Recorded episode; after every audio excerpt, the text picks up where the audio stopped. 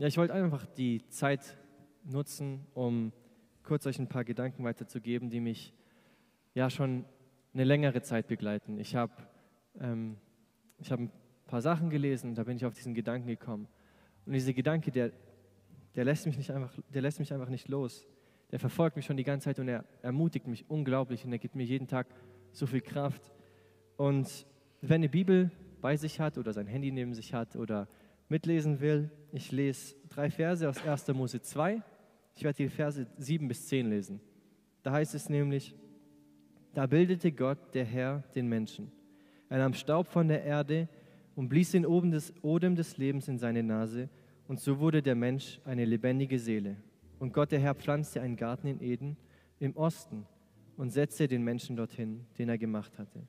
Und Gott, der Herr, ließ allerlei Bäume aus der Erde hervorsprießen, lieblich anzusehen und gut zur Nahrung, und auch den Baum des Lebens mitten im Garten und den Baum der Erkenntnis des Guten und Bösen.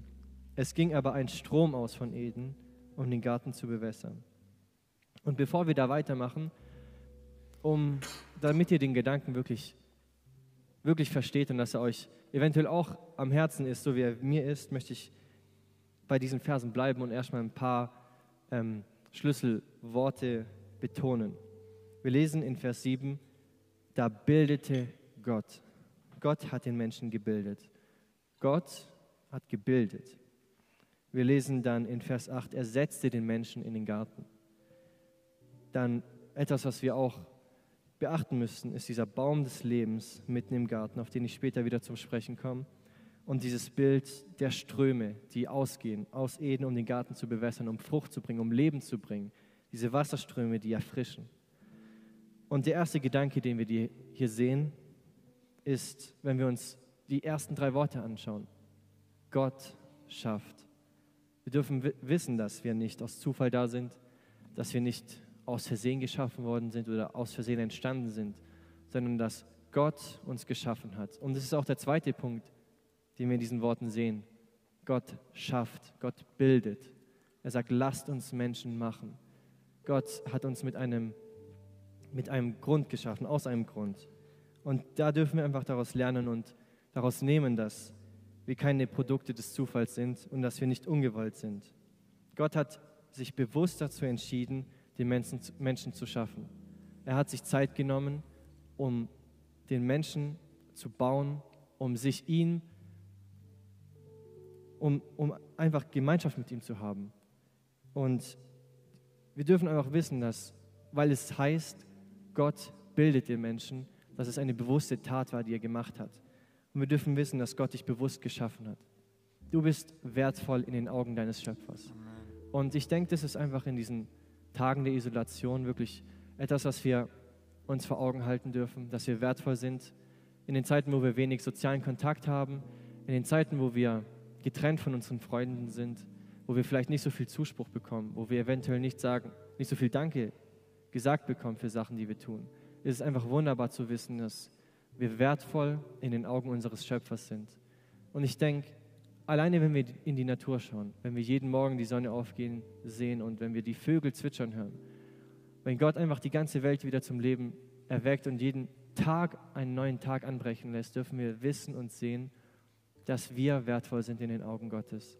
Und ich denke, selbst wenn, wenn du der einzige Mensch wärst, der auf dieser Welt lebt, dass du immer noch wertvoll genug für Gott wärst, dass er die Sonne aufgehen lässt, dass er dem Boden Nahrung hervorbringen lässt, und das dürfen wir einfach wissen und das dürfen wir erstmal sehen und erkennen in diesen Worten, dass Gott uns bewusst geschaffen hat, dass wir nicht ungewollt sind und dass wir von unglaublichem Wert für ihn sind. Dann in Vers 8 lesen wir, dass Gott den Menschen in den Garten gesetzt hat. Und was bis hierher alles geschehen ist, sind aktive Entscheidungen Gottes. Es waren bewusste Entscheidungen, die Gott da gemacht hat. Es war nicht aus Jux und Tollerei, hat er einfach gesagt, ach, mache ich mal Menschen setze ich mal Lebewesen neu in die Welt, sondern Gott hat bewusst Menschen in seinem Ebenbild geschaffen und sie hingesetzt, wo sie sind. Er hat bewusst den Menschen in den, e in den Garten Eden gesetzt. Und daraus sehe ich einfach und ich lerne einfach daraus, dass Gott einen Plan für uns hat. Gott hat einen Plan für den, für den Menschen an sich, aber Gott hat auch einen persönlichen Plan für dich. Und eine Sache dürfen wir wissen über diesen Plan. Der Plan ist gut. Dieser Plan ist unglaublich gut, wortwörtlich unglaublich gut, so gut, dass manche Menschen nicht glauben, dass er real ist. Und wenn wir uns durchlesen, was Gott da überhaupt gegeben hat in diesem Garten, dann verstehen wir auch, warum es so gut ist und wie gut es Gott mit uns gemeint hat. Wenn wir uns den Menschen erstmal anschauen, wir bestehen aus Körper, Geist und Seele. Und in Vers 9 lesen wir davon. Und Gott der Herr ließ allerlei Bäume aus der Erde hervorsprießen. Lieblich anzusehen und gut zur Nahrung. Das sind schon mal zwei Sachen, die gedeckt sind. Wir haben Essen für den Körper, unser Leib ist gestärkt. Gott hat in dem Plan, in den er die Menschen eigentlich gesetzt hatte, für alles schon gesorgt gehabt. Er hatte Bäume zur Nahrung, damit er versorgt ist für sein Leib. Und hier, er hat sogar Bäume entstehen lassen, die lieblich anzusehen sind. Eine Schönheit, die der Seele gut tut. Und das Dritte für den Geist. Im Garten, Im Garten Eden war Gottes Gegenwart immer da. Der Geist des Menschen konnte dort erquickt werden. Und was dem Ganzen eigentlich noch die Krone aufsetzt, ist eben, dass Gott nicht wollte, dass nur Adam das alleine erlebt, sondern er hat Eva an seine Seite gestellt und er hat gesagt, vermehrt euch, damit ihr diesen Segen, damit dieser Segen vervielfacht wird, dass viele Menschen diesen Segen erleben dürfen. Und was noch etwas einmal alles sprengt, ist eben dieser Baum des Lebens. Gott hat nicht gesagt, okay, die Menschen sollen 80 Jahre oder 90 Jahre, wenn sie Glück haben, diesen Segen auskosten. Nein, Gott hat diesen Baum des Lebens inmitten von diesem Garten gesetzt, dass aber Adam und Eva täglich davon essen können und in Ewigkeit diesen Segen erleben dürfen. Und ich denke, dass wenn wir versuchen, diesen Plan Gottes ähm, allgemein zu formulieren und einen Plan für die Menschheit daraus zu machen, dann würde es ungefähr, äh, ungefähr so sein. Der Plan Gottes für den Menschen ist, dass er in Ewigkeit die Fülle seiner Gnade erleben darf. Und hier möchte ich einfach mal den Zug zur Realität zum heutige, zur heutigen Zeit ziehen. Weil wenn wir rausgucken, dann ist es genau das Gegenteil. Die Menschen werfen sogar Gott vor, dass jetzt Corona ausgebrochen ist, dass wir in einer Pandemie leben, dass so viele sterben. Wo ist denn ein guter Gott? Und irgendwie die Situation, wie sie aussieht, sie lässt uns denken, vielleicht sogar, dass Gott diesen Plan aufgegeben hat. Aber es ist nicht so, wie wir denken. Gott hält immer noch an diesem Plan fest und er möchte immer noch, dass der Mensch in Ewigkeit die Fülle seiner Gnade erlebt. Und dieser Plan wurde nicht verworfen, sondern wenn wir mal ein bisschen zurück in die Zeit schauen, dann sehen wir, dass dieser Plan durch Jesus in die Tat umgesetzt wurde. Und dass, wenn er wiederkommt, dass er vollendet wird. Wenn wir uns mal ein paar Bibelstellen anschauen, die Jesus beschreiben, in denen Jesus sich selber beschreibt, dann lesen wir in Johannes 6, Vers 35. Und jetzt müsst ihr wieder aufpassen auf diese drei Sachen, aus denen der Mensch besteht. Jesus antwortete, ich bin das Brot des Lebens. Wer zu mir kommt, wird nie mehr hungrig sein und wer an mich glaubt, wird nie mehr Durst haben. Johannes 6, Vers 35. Unser Leib wird versorgt sein. Matthäus 11, Vers 28. Kommt zu mir, ihr alle, die ihr euch plagt und, euch, und von eurer Last fast erdrückt werdet. Ich werde sie euch abnehmen. Nehmt mein Joch auf euch und lernt von mir, denn ich bin gütig und von Herzen demütig. So werdet ihr Ruhe finden für eure Seelen. Der zweite Punkt ist bedient. Unsere Seelen werden Ruhe finden in Ewigkeit. Aber was ist mit unserem Geist? In 2. Korinther 5, Vers 21 heißt es, denn der, der ohne Sünde war, hat Gott für uns zur Sünde gemacht, damit wir durch die Verbindung mit ihm die Gerechtigkeit bekommen, mit der wir vor Gott bestehen können.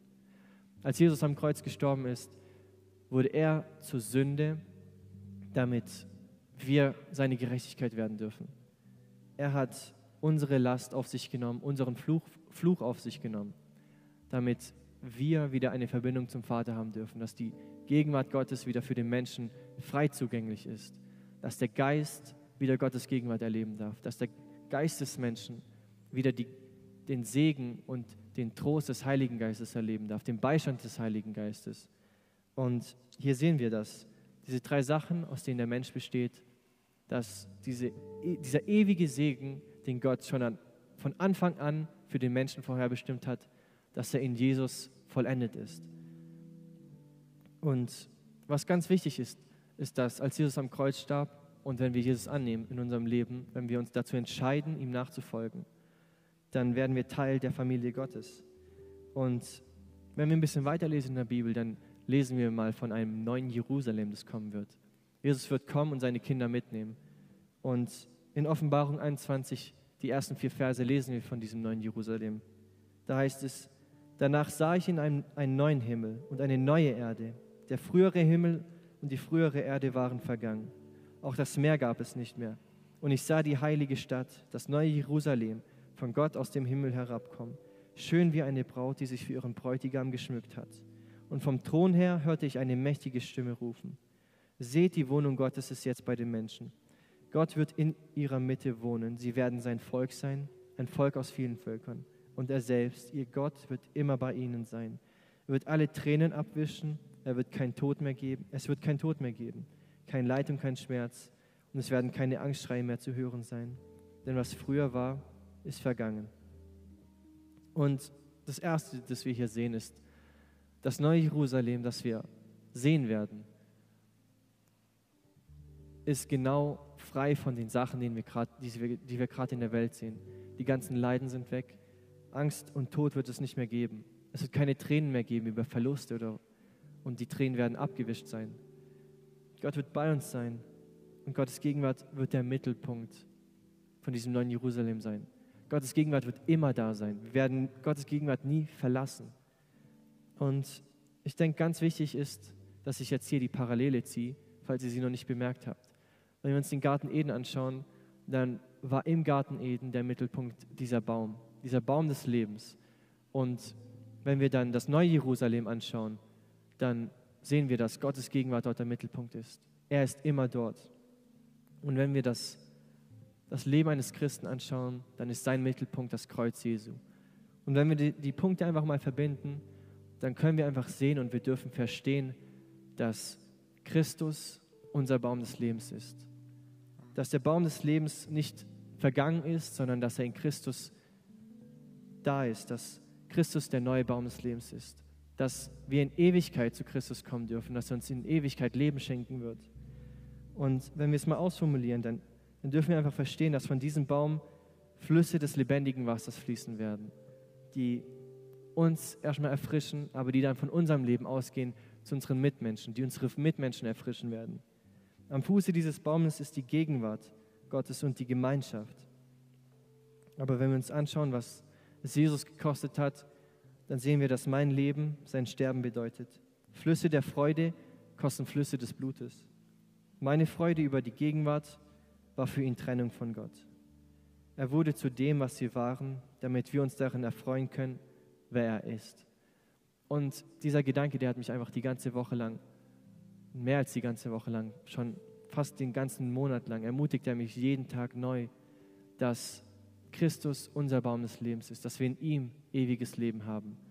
Dass egal was kommt, dass er der Mittelpunkt ist von allem, dass er der Mittelpunkt in der Ewigkeit sein wird, dass es sich um ihn dreht und dass von ihm dieser unglaubliche Segen ausgeht, dass in Christus dieser Plan vollendet sein wird, dass die Menschen die Güte Gottes in Ewigkeit erfahren werden. Und mit diesen Worten und mit diesem Gedanken möchte ich euch einfach ermutigen, nehmt es mit in eure Woche.